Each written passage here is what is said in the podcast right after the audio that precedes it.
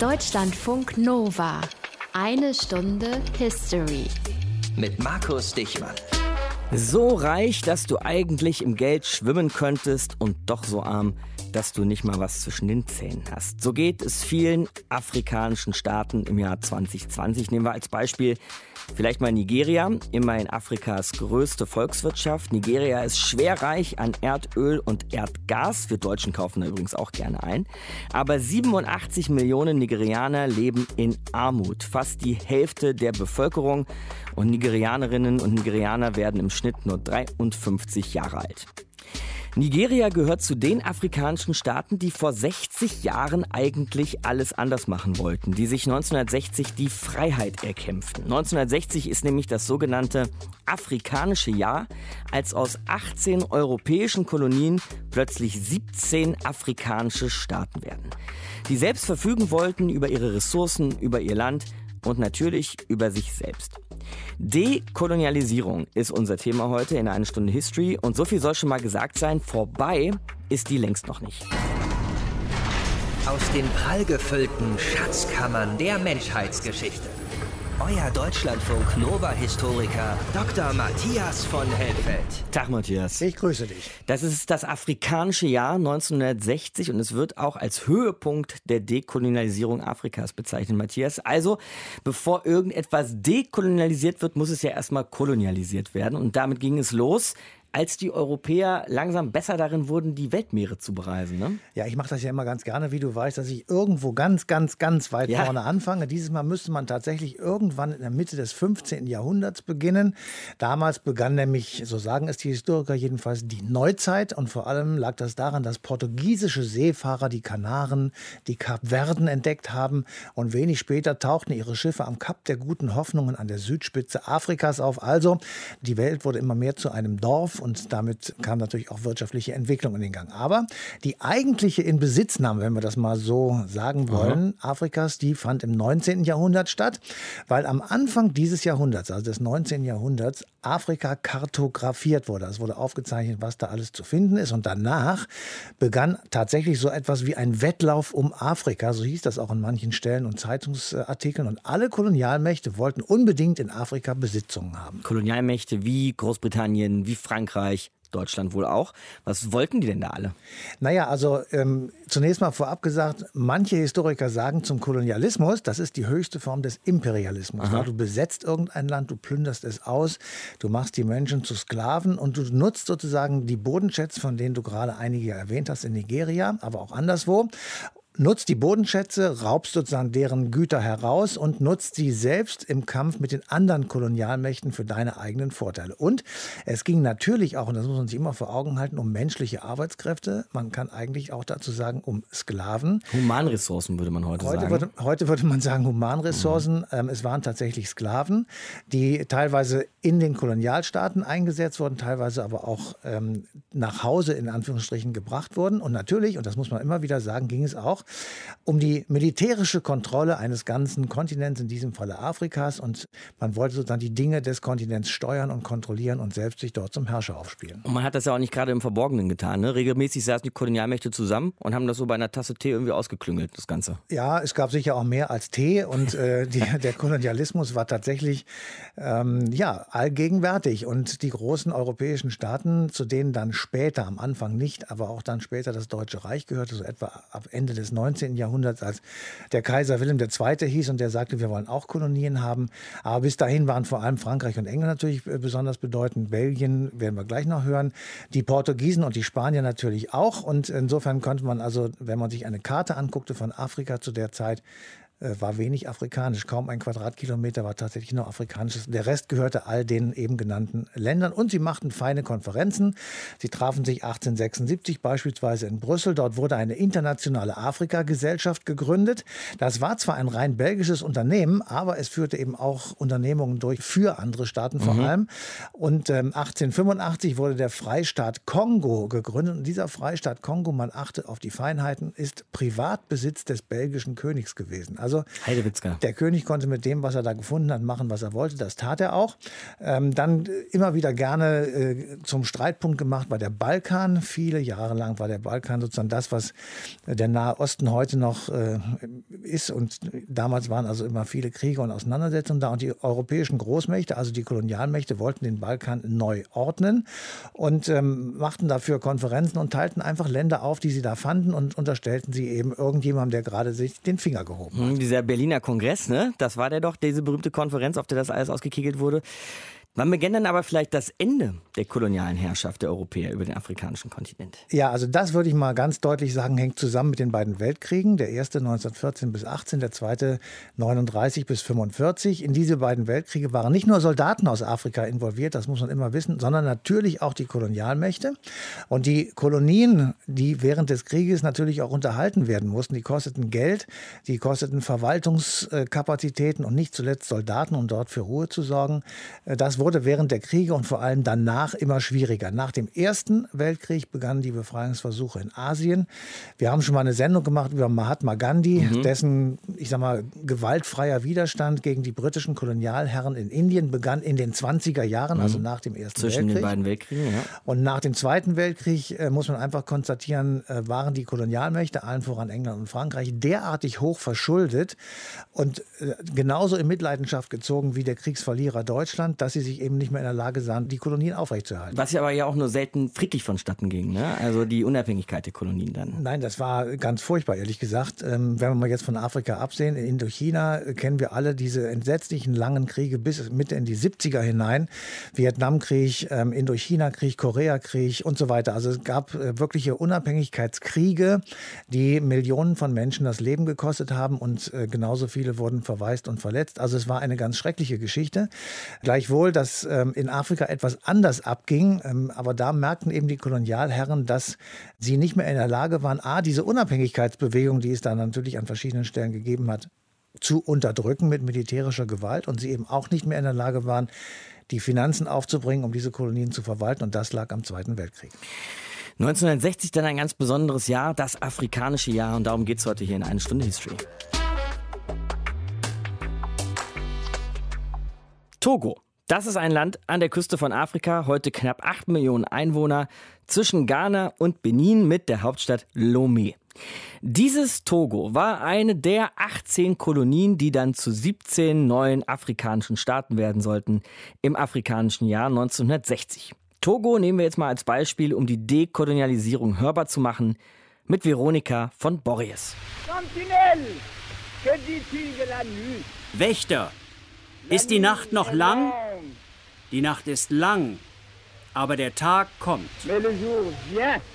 Mit diesen Worten begrüßt Sylvanus Olympio am 27. April 1960 die Menschen in Togo. Fast 80 Jahre hat der Weg in die Freiheit gedauert. Er beginnt 1884, als die Deutschen sich den kleinen Landstreifen im Golf von Benin sichern. 1916. Während des Ersten Weltkriegs erobern Frankreich und Großbritannien das Gebiet nach der deutschen Kapitulation wird Togo Mandatsgebiet des Völkerbundes. Laut den Statuten des Völkerbunds bedeutet das, das Wohlergehen und die Entwicklung dieser Völker bilden eine heilige Aufgabe der Zivilisation. Der beste Weg, diesen Grundsatz durch die Tat zu verwirklichen, ist die Übertragung der Vormundschaft über diese Völker an die fortgeschrittenen Nationen. Dazu bereit sind die beiden Kolonialgroßmächte Frankreich und Großbritannien. Sie teilen das Land. Großbritannien bekommt einen schmalen Streifen im Westen und integriert ihn in die benachbarte Kolonie Gold Coast, das heutige Ghana.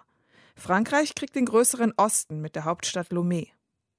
Nächstes Datum 1923. Frankreich führt in Togo das Recht des Indigenat ein. Das bedeutet Afrikaner sind französische Untertanen, keine Staatsbürger.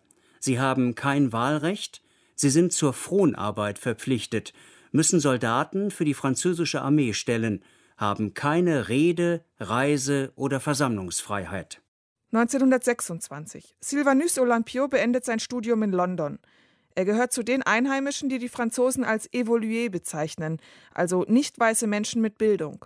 Diese Menschen sind für das Funktionieren der Kolonien unverzichtbar. 1944. Wie viele andere französischsprachige Gebiete in Afrika schließt sich auch Togo dem Widerstand von Charles de Gaulle gegen das Vichy-Regime in Frankreich und die deutschen Besatzer an. De Gaulle zeigt sich erkenntlich. Aber wir sind sicher, dass jeder Fortschritt nur dann ein Fortschritt ist, wenn die Menschen, die in ihren Heimatländern im Schatten unserer Flagge leben, davon auch moralisch und materiell profitieren.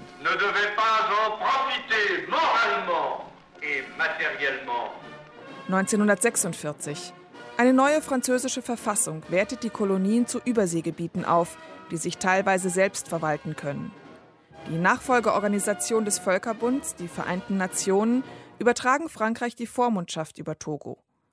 Ein Vertreter erklärt in New York, dass Frankreich auch seine Mandatsgebiete aufgewertet hat.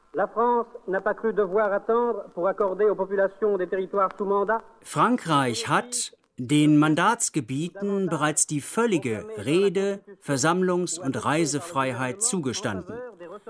Das Ende des Indigenat.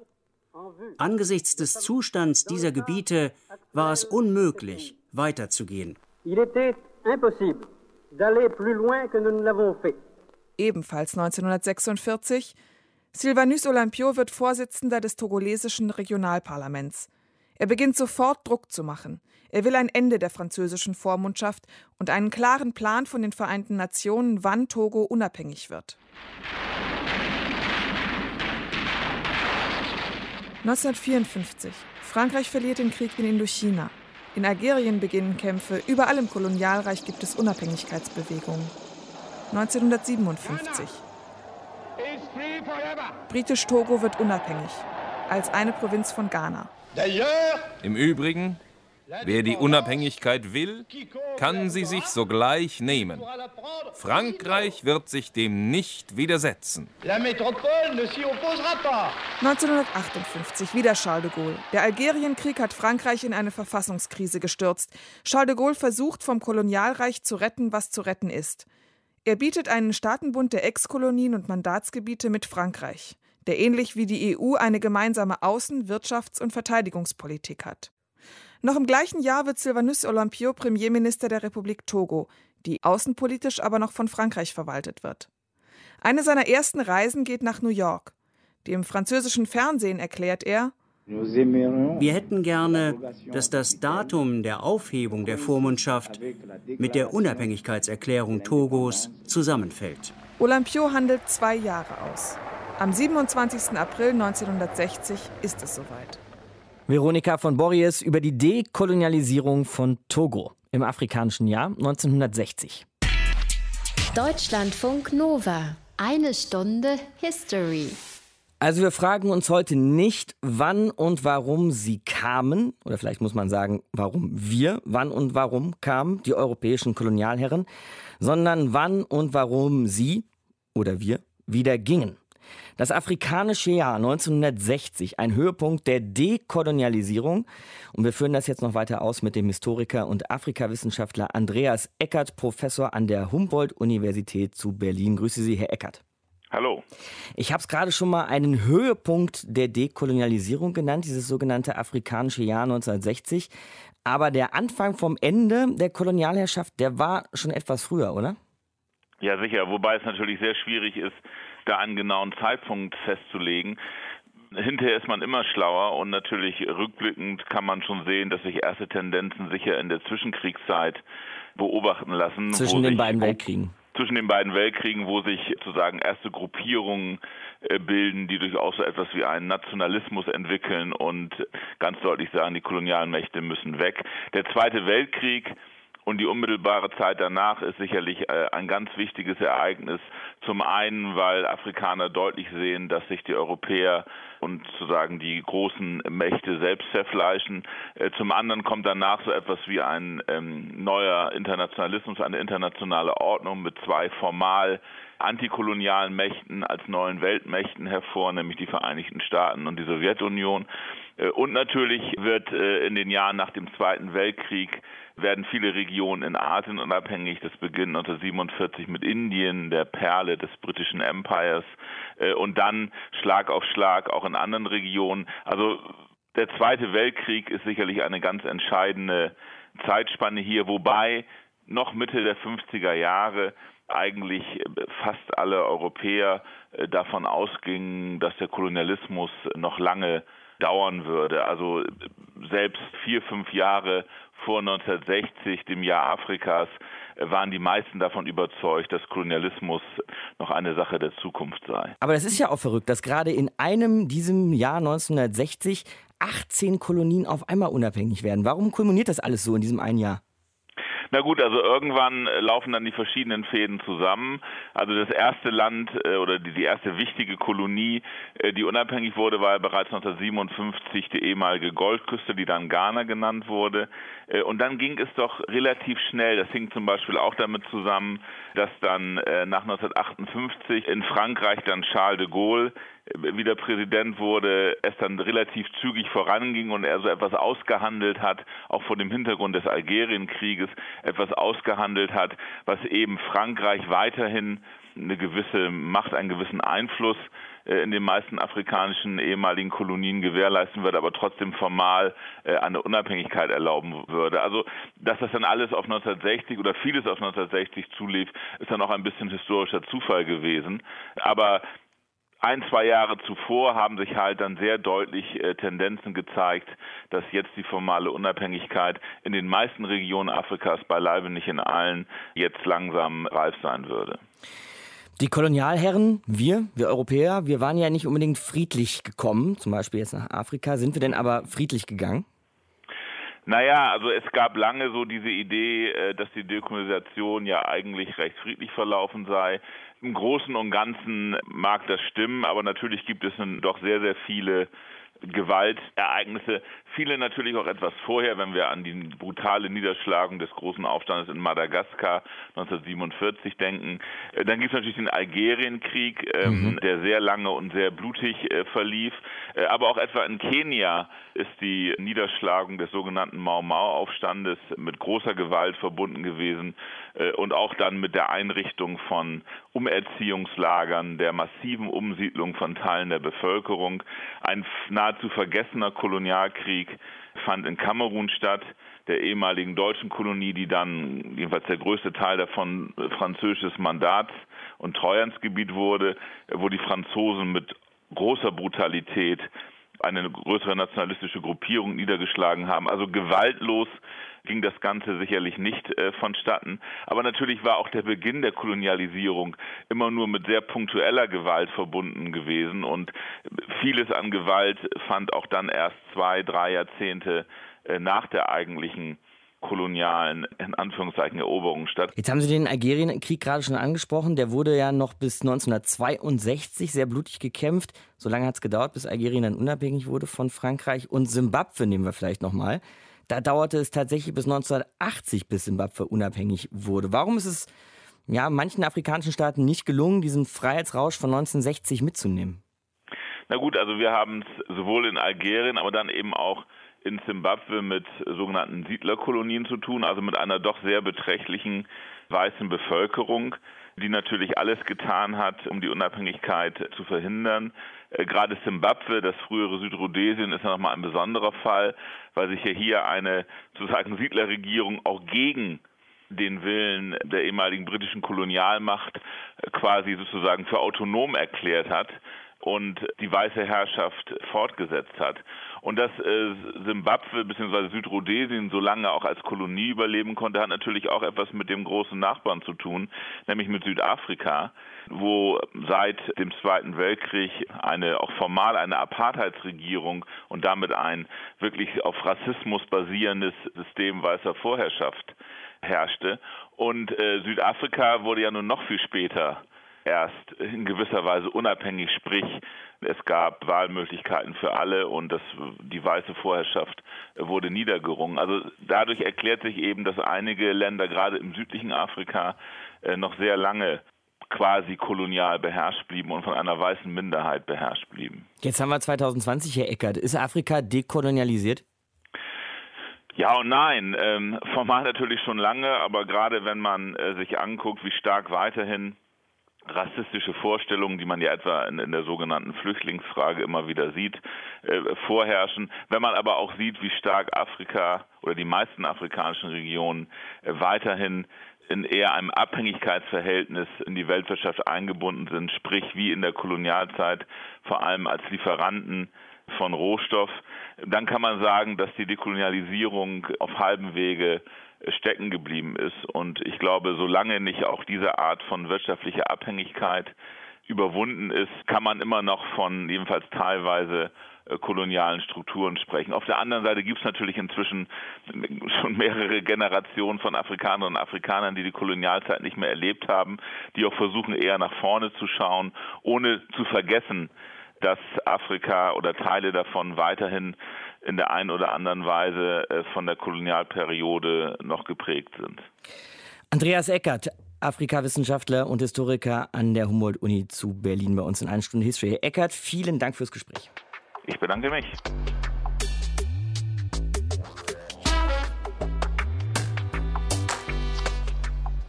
Freiheit oder zumindest das Versprechen von Freiheit. Das bedeutete für Millionen Afrikaner das Jahr 1960, als zig afrikanische Staaten plötzlich unabhängig waren, frei waren eben von den Kolonialmächten. Aber sprechen wir doch noch mal drüber, wovon genau sie eigentlich frei waren, was das eigentlich bedeutete Kolonialismus. Dafür zu Gast in eine Stunde History Fabian Klose. Er ist Professor in Köln und hat den Forschungsschwerpunkt Menschenrechte und Geschichte der Dekolonialisation. Grüße Sie, Herr Klose. Hallo, Herr Dichmann. Lassen Sie mich mal schön blöd fragen, Herr Klose, wie ging denn eigentlich der Herr mit dem Untertan um? Also der Kolonialist mit dem Kolonialisierten? Ja, ich würde sagen, das war ein sehr einseitiges Verhältnis beziehungsweise ein Verhältnis, das klare Grenzen aufwies zwischen Kolonisator und Kolonisierten. Hm, das war eine zweigeteilte Welt, die darauf basierte, dass eben der Kolonisator gegenüber den Kolonisierten sich mit massivem Gewalteinsatz Respekt bzw. verschaffte, zu verschaffen versuchte bzw. Äh, die Herrschaft aufrechterhalten äh, schien. Und wenn Sie gerade bei Denkern der antikolonialen Bewegung wie Césaire oder Franz Fanon nachlesen, die beschreiben eben sehr klar diese fundamentale Dichotomie zwischen Kolonisator und Kolonisierten und dieses Verhältnis basiert eben auf dem massiven Einsatz von Gewalt. Zweiklassengesellschaft also. Ja, es, ist, es gibt sicher Nuancen nochmal in der kolonialen Gesellschaft, aber die Auseinandersetzung zwischen Kolonisator und Kolonisierten fand eben ganz klar unter den Vorzeichen statt, äh, wer herrscht und wer wird beherrscht. Und jede Form des Widerstandes von Seiten der Kolonisierten wurde dann eben auch mit entsprechend äh, brutaler Gewalt von den Kolonialherren bzw. den europäischen Kolonialmächten beantwortet. Um das mal um einen Begriff zu erweitern, der uns heute vielleicht mehr interessiert als damals, wie sah es denn mit den Menschenrechten der Einheimischen aus? Welche wurden gewahrt, welche wurden verletzt vielleicht? Diese Frage ist sicher auch damit verbunden, wann sprechen wir von Menschenrechten? Also wann können wir von einem etablierten modernen Menschenrechtsregime sprechen? Das ist in der Forschung eine heiß diskutierte Frage. Da gibt es mehrere Ansätze. Äh, Kolleginnen und Kollegen gehen, eine Fraktion geht von der französischen Revolution aus, äh, eine andere Fraktion zieht es stärker in das 20. Jahrhundert. Äh, andere sagen, es ist eine sehr kurze Geschichte, das beginnt erst in den 70er Jahren. Ich bin der Meinung, dass äh, 1945 mit der Richtung des UN-Systems äh, und vor allem dann 1948 mit der Allgemeinen Erklärung der Menschenrechte eine zentrale Zäsur darstellt und eine fundamentale Bedeutung. Denn nun kommt es in dieser Zeit eben zur Kodifizierung universaler Menschenrechte durch die Weltgemeinschaft und auf diese Menschenrechte können sich eben auch antikoloniale Bewegungen in den Kolonien nun berufen. Und das bedeutet, dass Menschenrechte nun zu einer zunehmenden, wie das das Colonial Office in London mal ausgedrückt hat, zu einer Source of Embarrassment bzw. zu einer Bürde wird. Und entsprechend würde ich eben diese Zeit Mitte des 20. Jahrhunderts als wichtige Zäsur sehen. Die Einheimischen in den Kolonialstaaten können sich jetzt darauf berufen, denn die Menschenrechte wurden systematisch verletzt im Kolonialismus? Das würde ich so sagen, ja. Äh, wenn Sie sich die, das Rechtesystem anschauen, also auf das Thema Gewalt habe ich schon, äh, habe ich schon hingewiesen, äh, dass eben auch in der kolonialen Situation es die Normalität der Gewalt, dass es ein, ein Phänomen war, das diese koloniale Situation bestimmte. Aber wenn Sie sich die rechtliche Situation eben anschauen, rechtlich dokumentierte sich diese, ja, diese koloniale Gesellschaft eben vor allem durch eine koloniale Rassenjustiz, und das bedeutete für die indigene Bevölkerung, dass eben äh, nicht die Rechtsstandards der jeweiligen kolonialen Metropolen, ob London oder Paris, äh, denen unterlagen, sondern vielmehr den willkürlichen Bestimmungen des eingeborenen Rechts. Und das bedeutet eben, dass diese Gesetze oder derartige Gesetze Formen von körperlicher Züchtigung, Zwangsarbeit, Kollektivstrafen oder willkürliche Konfiszierung von Besitz rechtfertigen. Und ohne ausreichenden rechtsstaatlichen Schutz bedeutete dies, dass die indigene Bevölkerung jederzeit der willkürlichen Entscheidungen des Kolonialstaats äh, quasi ausgesetzt war. Trifft das denn aber überall auf den Kolonialismus zu, Herr Klose? Denn ich meine, zwischen einer französischen Kolonie in Südostasien und einer belgischen vielleicht in Zentralafrika wird es doch Unterschiede geben. Absolut. Man kann es sich jetzt nicht äh, allgemein oder über einen Kamm scheren, da muss man schon unterscheiden. Man muss ja auch dann nochmal unterscheiden, was ist jetzt eine Kolonie und was wird quasi als Teil des Mutterlandes äh, betrachtet. Also Bei Algerien war das zum Beispiel so, ne? Das gehörte genau. praktisch zu Frankreich dazu, obwohl es in Frankreich, äh, in Afrika lag. Genau, ja, das ist ein, das ist ein gutes Beispiel. Algerien war eben keine Kolonie, sondern es wurde als äh, integraler Bestandteil des Mutterlandes äh, betrachtet. Und äh, entsprechend haben sie eine andere Situation dort sicherlich äh, wie jetzt in französisch Indochina.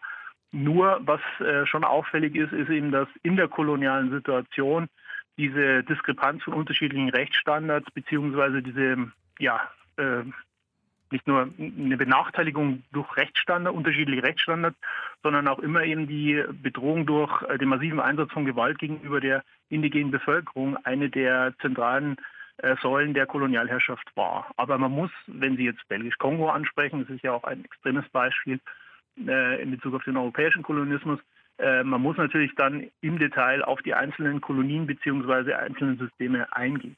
Und dann vielleicht noch eines, Herr Klose, was nämlich auffällig ist, gerade zum Ende der Kolonialzeit, also als dann die afrikanischen Staaten gerade beginnen, sich frei und unabhängig zu machen, nimmt die Gewalt von den Kolonialherren nochmal zu. Wie lässt sich das erklären? Was ist da überhaupt passiert? Ja, das ist ein interessantes Phänomen, dass gerade zum Ende des europäischen Kolonialismus, also sich weltweit eigentlich auf dem Rückzug so ab 1945 befindet, es nochmal zu einer Radikalisierung dieser Gewalt kommt. Und auffällig ist, dass diese Radikalisierung in den Dekolonisierungskriegen so ab 1945 bis in die Mitte der 60er Jahre sich vor allem dann auf eben äh, Siedlungskolonien in Nord-, Zentral- und Ostafrika bezieht. Und äh, der Grund dafür ist ganz einfach, dass die weiße Minderheitsbevölkerung in diesen vermeintlichen oder in diesen Siedlungskolonien natürlich nicht äh, kampflos das Feld gegenüber den afrikanischen Unabhängigkeitsbewegungen räumen will. Und die erwarten von ihren Metropolen aus äh, Paris beziehungsweise in, in London die Regierungen eben die Unterstützung im Kampf gegen diese Befreiungsbewegungen. Und auffällig ist eben, dass es dann nochmal zu einer Radikalisierung dieser Gewalt kommt. Ähm, das zeigt sich dann in gewaltsamer Umsiedlung der Zivilbevölkerung beziehungsweise eine massenhafte Internierung, um quasi Zivilbevölkerung und äh, Guerillakämpfer der Befreiungsbewegung zu trennen, sie von Unterstützung abzuschneiden. Anwendung der systematischen Folter, vor allem im Algerien-Fall, ist ein wichtiges Beispiel für diese Formen der Radikalisierung von Gewalt. Und insofern ist es auffällig, dass gerade beim Rückzug des europäischen Kolonialismus es nochmal zu so einer deutlichen Verstärkung bzw. Radikalisierung von Gewalt von Seiten der Kolonialherren kommt. Die Gewalt im Kolonialismus und auch nach seinem Ende hat uns Professor Fabian Klose eben erklärt von der Uni Köln hier in Deutschlandfunk Nova. Ich danke Ihnen, Herr Klose. Bitteschön, sehr gerne. Deutschlandfunk Nova. Eine Stunde History. Schmerz und grauenhaft war die Kolonialzeit, zumindest für die Kolonialisierten. Aber dann eben dieses Jahr 1960, das afrikanische Jahr, und aus 18 Kolonien macht 17 moderne afrikanische Staaten. Eine Stunde History hier. Aber Matthias, es war ja bis dahin schon ein steiniger Weg und es sollte auch noch steinig weitergehen. Ja, also wenn man pauschal einfach mal eine kurze Antwort geben soll, dann muss man sagen, es ging ihm danach nicht besonders gut. Und das lag an natürlich mehreren Gründen. Einer war zum Beispiel, diese Unabhängigkeit kam sozusagen ratzfatz, also ohne großen Übergang. Es war keine Zeit zwischen Abhängigkeit und Unabhängigkeit. Man konnte in der Zeit eben auch keine Strukturen aufbauen, die man brauchte. Ganz im Gegenteil, die Kolonialmächte haben einfach ihre Sachen gepackt und sind abgehauen, haben also das Land so gelassen, wie es damals war. Bis dahin hatten die dann befreiten Länder natürlich keinerlei Erfahrung in Regieren. Sie hatten, sind regiert worden und sie hatten keine Beteiligung an diesen Regierungen oder an diesen Verwaltungen der Kolonialmächte. Sie haben keine eigenen Verwaltungsstrukturen aufbauen können und sie mhm. hatten eben auch keine ausgebildeten Beamten. Keine Erfahrung, einen Staat zu führen. Ganz genau. Und damit äh, kann man sich ja vorstellen, was dann passiert. Er geht zunächst einmal ins Chaos oder in die äh, Knie. Dann hat Afrika insgesamt ähm, sehr zu kämpfen und zu tun gehabt und immer noch, äh, im Moment ist das immer noch so mit Korruption korrupten Diktatoren und Leuten, die also sich an die Macht geputscht haben und dann eben nicht zum Wohle des Volkes, sondern zu ihrem eigenen Wohle gearbeitet haben. Es ähm, ist immer so gewesen, dass das Militär einen sehr hohen Stellenwert hatte und natürlich dann auch immer latent die Gefahr bestand hat, dass das Militär putschen würde, wenn irgendetwas in ihren Augen falsch laufen würde. Und es gab eben sehr oft innere Unruhen bis hin zu Bürgerkriegen und Auseinandersetzungen zwischen den verschiedenen Religionen, zwischen verschiedenen Stämmen und Angehörigen unterschiedlicher Ethnien. Also das waren alles Probleme, die natürlich mit dieser Kolonialzeit und den dann gezogenen Grenzen zu tun hatten, aber da eben natürlich den Start für die neuen Staaten äh, sehr schwierig gemacht haben. Es gab in der Regel Wahlen, nachdem die Länder unabhängig geworden sind. Sie wurden rege genutzt, also von daher war ein Demokratiestaat möglich. Aber sie hatten eben keinerlei Erfahrung, auch wie man so eine Ökonomie dann baut, also wie man die Landwirtschaften so äh, hinkriegt, dass sie eben genügend produktiv sind und genügend Lebensmittel einfach auch abwerfen. Wenn wir jetzt nochmal auf den Start in die Unabhängigkeit schauen, eben dieses Jahr 1960 haben wir heute schon ein paar Mal besprochen, ging es ja nun eben oft auch sehr blutig zu zum Ende des Kolonialismus. Das muss man wohl so sagen. Also reibungslos ist es nirgendwo richtig gelaufen. Also es gab nicht irgendwo so einen soften Übergang, wo alle sagten, super, äh, auf Wiedersehen, nochmal die Nationalhymne gespielt und dann Abgang. Ja. Ähm, ganz im Gegenteil, äh, die Kolonialmächte waren gezwungen, wir hatten das eben schon erwähnt, nach dem Zweiten Weltkrieg, weil ihre eigene Schatulle geplündert war durch die lange Kriegszeit, sozusagen das Ende selbst auch einzuleiten, weil sie eben nicht mehr in der Lage waren, die Kolonialstaaten aufrechtzuerhalten. Ähm, und damit, äh, sie waren finanziell ausgeblutet und das war also der Hauptgrund für sie selber sozusagen zu sagen, wir sollten uns mal davon trennen. Ähm, und wenn man mal auf den Pazifik guckt, das ist so mal jetzt mal von Afrika weg, mal eine andere Region, wo sehr viele Kolonien waren, dann kann man eben sagen, dass die Briten, die Franzosen und die Niederländer, die dort sehr viele Kolonien hatten, ähm, teilweise wirklich brutal und gewalttätig versucht haben, diesen Prozess zu verhindern. Indochina-Krieg ist ja ein berühmtes wir Beispiel. Wir hatten eben schon mal gesagt, der Indochina-Krieg ist wirklich ein berühmtes Beispiel, ein makabres, ein furchtbares Beispiel. Das endet letzten Endes im Vietnamkrieg. Mhm. Ähm, und dieser Vietnamkrieg ist nach wie vor ein Trauma für die Vereinigten Staaten und natürlich auch für das jetzt wieder vereinigte Vietnam. Aber was eben auch ganz schrecklich war und auch ein Trauma hinterlassen hat in Frankreich bei unseren Nachbarn ist der Algerienkrieg. Also Algerien gehörte zu den ich sage jetzt mal etwas in Anführungsstrichen, Top-Kolonien Frankreichs. Das mhm. war französisches Staatsgebiet. Genau, geworden. es war ja quasi Frankreich. Es ne? war, ne? es war mehr als nur eine Kolonie. War, genau, es war im Grunde genommen Frankreich in Afrika. Und äh, dieser Krieg dauerte jahrelang, etwa zehn, acht, acht bis zehn Jahre und hat wirklich zigtausende von Toten hervorgerufen und hinterlassen und schrecklichste Kriegsverbrechen gezeitigt. Und letzten Endes ähm, war dieses Trauma dann auch das Ende der vierten Französischen Republik. Also das hat tatsächlich tiefgreifende Spuren hinterlassen. Und man kann letztendlich sehen, die Kolonialzeit ist für die Kolonial Länder in Europa, für die europäischen Kolonialstaaten schlecht ausgegangen, weil sie eben überall bis zum heutigen Tag im Übrigen noch verantwortlich gemacht werden und sozusagen dann immer Gewehr bei Fuß stehen, auch in Anführungszeichen, wenn eben dort Unruhen sind. Dekolonialisierung unser Thema heute in einer Stunde History.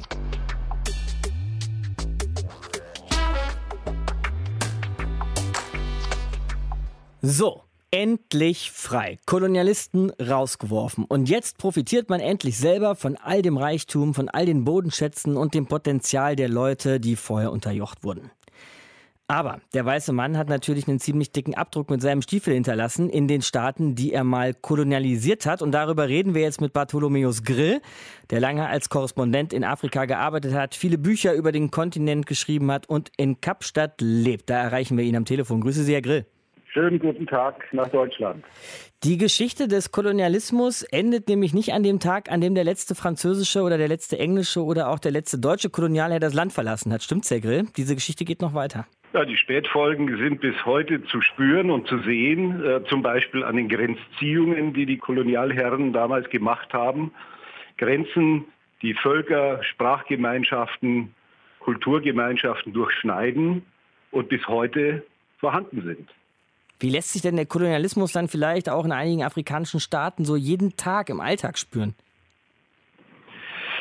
Naja, indirekt äh, spürt man das. Äh, zum Beispiel hat äh, der Kolonialismus eine, eine weltweite ungleiche Wirtschaftsordnung geschaffen, die bis heute fortwirkt. Das heißt, nach wie vor sind die ehemaligen Kolonien und jetzt unabhängigen Länder Rohstofflieferanten und die Wertschöpfung findet in den Metropolen statt, das heißt im Norden. Und äh, dieser Kontinent verliert jedes Jahr äh, Milliarden weil er diese Werte selber nicht schöpfen kann. Auf der anderen Seite, Herr Grill, ist das, glaube ich, kein falsches, kein rassistisches und auch kein stereotypes Bild, wenn man sagt, dass viele afrikanische Staaten eben auch selbst mit Korruption und internen Konflikten zu tun haben, bis hin zu Bürgerkriegen, was eben auch diese Entwicklung hemmt. Kann man diese Probleme, diese internen Probleme vielleicht auch auf den Kolonialismus zurückführen? Ja, es kommt beides zusammen.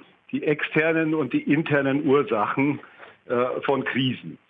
Die externen ganz klar historisch bedingt durch den Kolonialismus, aber auch äh, gegenwärtig durch eine, wie ich gesagt, soeben gesagt habe, eine ungleiche, ungerechte Weltwirtschaftsordnung, aber dann auch nach der Unabhängigkeit der afrikanischen Staaten durch die Korruption und die schlechte Regierungsführung von afrikanischen Eliten. Ganz eindeutig. Wenn Sie aber auch die willkürliche Grenzziehung durch die Kolonialisten angesprochen haben, das ist ja nun aber eben auch ein Grund für die vielen Konflikte und Bürgerkriege, die es in Afrika zu beobachten gab. Ja, es gab relativ wenig äh, grenzübergreifende Konflikte, aber es wurden eben auch Länder künstlich zusammengeführt. Ein Land äh, wie Nigeria zum Beispiel, das mittlerweile droht auseinanderzufallen, weil man eben disparate äh, Volks- und Religionszonen einfach in ein Land gequetscht hat und gesagt hat, das heißt jetzt Nigeria und das regieren wir jetzt von London aus. Wenn das so ist, wie Sie es beschreiben, Herr Grill, gibt sich daraus eigentlich eine besondere Verantwortung von uns Europäern für den afrikanischen Kontinent? Ja, natürlich haben wir Verantwortung, historische Verantwortung. Ich komme nochmal auf die äh, ungerechte Weltwirtschaftsordnung zurück, die ja für sehr viele äh, Probleme verantwortlich ist. Es fließen hier Milliardensummen ab, die Afrika für die eigene Entwicklung einsetzen könnte. Und hinzu kommt natürlich, sind wir beim Thema der eigenen Eliten, der korrupten Eliten. Es werden Gelder aus diesem Kontinent geschleust. Man rechnet zwischen 60 und 100 Milliarden Dollar pro Jahr, die dann auf Schweizer Konten landen oder auf Steuerparadiesen und im Grunde der, den afrikanischen Ökonomien entzogen werden, aber von den eigenen korrupten Eliten. Das betrifft jetzt so ein bisschen unsere Verantwortung, unsere Geschichte mit den afrikanischen Staaten. Wie könnten Sie es denn andersrum auch mal beschreiben, Herr Grill? Jetzt leben Sie in Südafrika. Wie nehmen denn eigentlich jetzt vielleicht die Leute in Südafrika in ihrer Nachbarschaft uns Europäer so wahr, also die Ex-Kolonialherren? Ja, Südafrika ist ein schlechtes Beispiel, weil das ein Sonderfall ist. Äh, in Südafrika dauerte die Apartheid bis zum Jahre 1994. Das heißt, die kolonialen Strukturen wirkten fort bis zur Wende, mhm. als dann zum ersten Mal eine schwarze Regierung an die Macht kam. Und gleichzeitig ist jetzt zwar eine politische Freiheit erreicht, aber wir haben eine ökonomische Apartheid.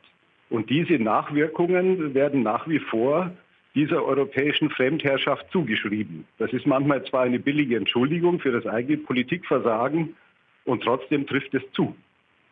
Können Sie uns vielleicht auch noch einen Eindruck aus anderen afrikanischen Staaten schildern? Was denken die da über den weißen Mann, wenn ich das mal so salopp sagen darf? Das ist ganz unterschiedlich, das kann man nicht so pauschal sagen. Die frankophonen Länder haben ein anderes Verhältnis, vor allen Dingen kulturell, zur Metropole Frankreich als etwa die englisch geprägten oder ein paar Kolonien, die Deutschland hatte, die sehen natürlich Deutschland wieder ganz anders, nämlich zum Großteil sehr positiv. Und es gibt sogar manchmal in Namibia, Ex-Kolonie Deutsch-Südwestafrika, die Aussage, dass man sich die Deutschen zurückwünsche, dass die mal ordentlich aufräumen und damit sauber regiert wird und so weiter. Gut, das wird ganz sicher nicht mehr passieren. Da würde ich mal meine Hand für ins Feuer legen. Was sagen Sie ansonsten jetzt 60 Jahre nach diesem afrikanischen Jahr? Das war unser Ausgangspunkt. Was müssten wir, wenn wir an diese Zeit des Kolonialismus denken, mal endlich anpacken oder auch mal einfach nur thematisieren, was bisher noch nicht angesprochen wurde? Naja, wir müssen uns überhaupt klar werden äh, darüber, was der Kolonialismus angerichtet hat und was er bedeutet hat und wie er nachwirkt. Es ist ja gerade der deutsche Kolonialismus nach wie vor ein historisch verdrängtes Kapitel das hängt auch damit zusammen, dass die Erinnerung an die NS-Verbrechen den Blick nach weiter zurück verstellt hat. Erst jetzt fangen wir an, wo wir diskutieren über die Rückgabe von kolonialen Raubgütern, von Kunstschätzen, von menschlichen Überresten. Erst jetzt fangen wir an, darüber nachzudenken. Und da kann man nur sagen, das müssen wir intensivieren, auch in unseren Schulbüchern, in der Art und Weise, wie wir journalistisch darüber berichten. Und letztendlich geht es darum, sich endlich auf Augenhöhe mit Afrika auseinanderzusetzen. Journalist und Autor Bartholomäus Grill bei uns in der Eine Stunde History. Herr Grill, vielen Dank für das Gespräch. Ich bedanke mich bei Ihnen. Und da Herr Grill ja eben auch nochmal die Sonderrolle von Südafrika und die Geschichte der Apartheid angesprochen hat, kleiner Hinweis von mir. Vor gut vier Wochen haben wir uns hier in eine Stunde History ebenfalls mit Südafrika und der Apartheid beschäftigt. Deutschlandfunk Nova. Eine Stunde History. Auf Augenhöhe miteinander ins Gespräch kommen. Afrika und Europa, die Kolonialisierten und die Kolonialisten. Das hat Bartholomäus Grill eben gefordert und genau dieses Ziel verfolgt auch Africa Positive. Das ist eine Zeitschrift und auch ein Verein mit dem Ziel, einmal etwas anderes, weil positiveres Bild von Afrika zu zeichnen, als wir es sonst oft tun. Und Chefredakteurin ist Veje Tata, Journalistin und ich sag mal so im ersten Karriereweg Informatikerin aus Kamerun. Hallo Frau Tata. Hi. Sie sind in Kamerun geboren und aufgewachsen, also einem der Staaten, die 1960 eben in diesem afrikanischen Jahr unabhängig wurden. Darf ich Sie mal fragen, was Ihnen so durch den Kopf geht oder durch die Magengrube, wenn Sie das Wort Kolonialismus hören? Oh, das ist schon ein sehr trauriges Ereignis, weil ich denke mal, das hat die Zukunft äh, der afrikanischen Länder sehr negativ geprägt und das prägt immer noch die Zukunft dieses Länder auch negativ. Inwieweit ist das denn zum Beispiel jetzt in Ihrem Heimatland in Kamerun noch spürbar? Was merkt man da noch vom Kolonialismus? Für die, die nicht wissen, seit drei Jahren steckt Kamerun in einer Art Bürgerkrieg. Und dieser Bürgerkrieg steckt eigentlich davon, dass in Kamerun gibt es die englischsprachige Teil, mhm. äh, die damals von Großbritannien beherrscht wurden. Und es gibt die Mehrheit, die von den Franzosen in dem Fall äh, regiert haben. Und irgendwann mal haben die sich zusammen, diese beiden Teile zusammengebracht. Und durch diesen Sprachunterschied, durch die Kulturen, durch die Regierungsart, es hat seit 60 Jahren oder geführt, dass diese beiden Teile nie richtig miteinander abgefunden haben.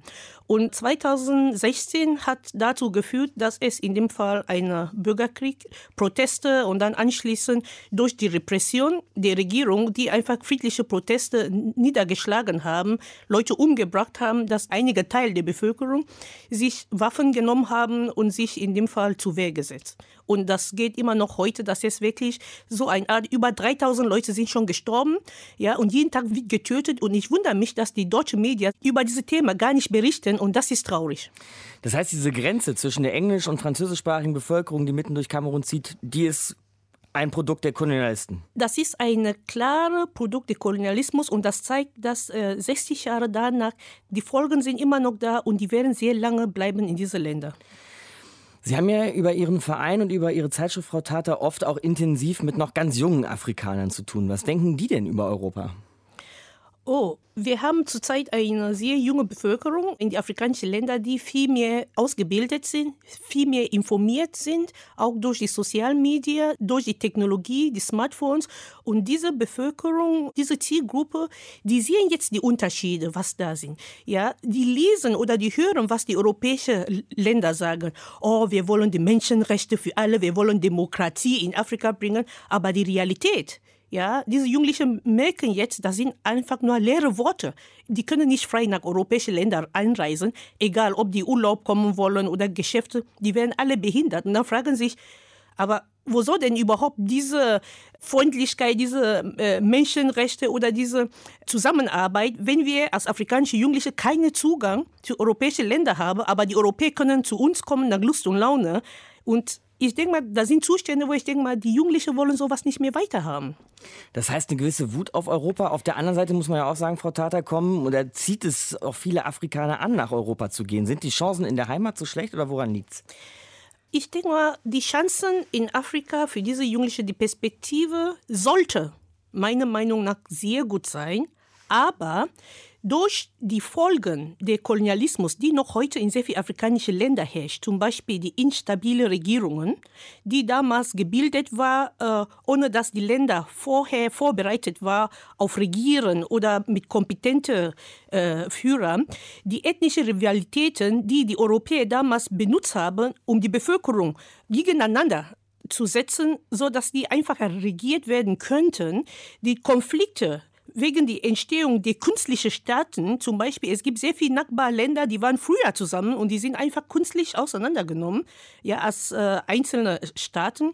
Ja, und die Ungleichverteilung der Ressourcen im Länder, da sind immer noch die Konflikte, ja, die dazu führen, dass es keine vernünftige äh, oder sinnvolle oder nachhaltige Entwicklung in die afrikanischen Länder gibt, weil die europäischen Länder nutzen immer noch indirekte Wege und sich noch in den Ablauf von diesen Ländern sich einzumischen.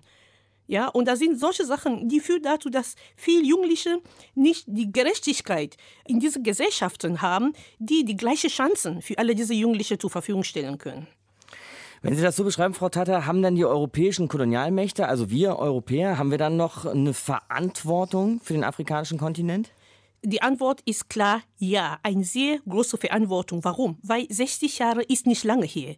Und man soll nicht vergessen, dass während der Kolonialzeit und auch vorher die 300 Jahre während der Sklaverei haben die europäischen Länder so viele Ressourcen aus Afrika ausgebeutet.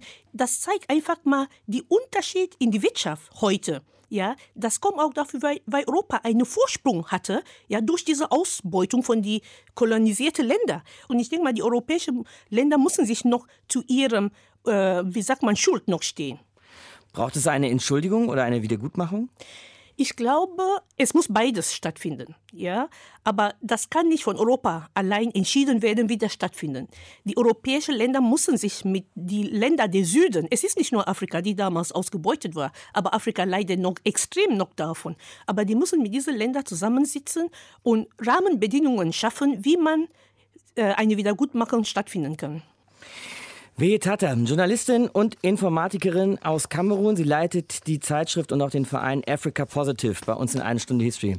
Frau Tata, vielen Dank. Danke.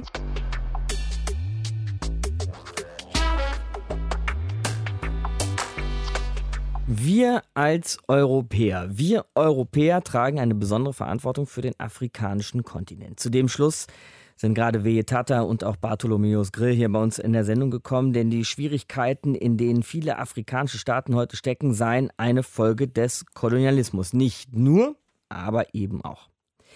60 Jahre nach dem afrikanischen Jahr, Matthias, lässt sich eine Linie ziehen aus diesem Kolonialismus in das heutige Afrika? Ja, ich würde mich da auch schon ein bisschen anschließen an das, was du eben gesagt hast. Also einerseits ja, andererseits nein.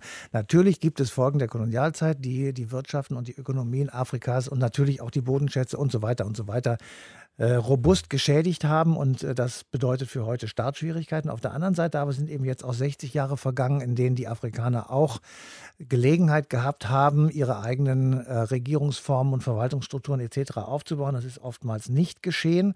Insofern sind sie ein bisschen auch mit dran schuld. Also es hat eben, wir haben es öfter schon gesagt, Diktatoren gegeben, es hat Militärjuntas gegeben und äh, Plünderungen und äh, religiöse, rassistische, ethnische Gewalt gegeneinander.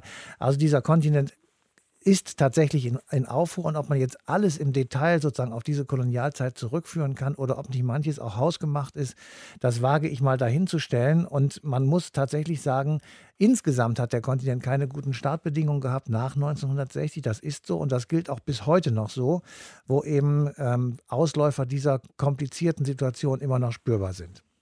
Danke, Matthias. Eine Stunde History war das heute zum afrikanischen Jahr 1960, ein sicherlich besonderes Jahr für die Geschichte dieses Kontinents. Nächstes Mal rücken wir dann wieder zurück hier vor die eigene Haustür. Es geht um das Jahr 1990, also vor 30 Jahren, und ein politisches Attentat. Das Attentat auf den Politiker Oskar Lafontaine. Das ist dann nächstes Mal in eine Stunde History. Bis dahin, macht's gut. Ich heiße Markus Dichmann. Deutschlandfunk Nova. Eine Stunde History. Jeden Montag um 20 Uhr. Mehr auf deutschlandfunknova.de.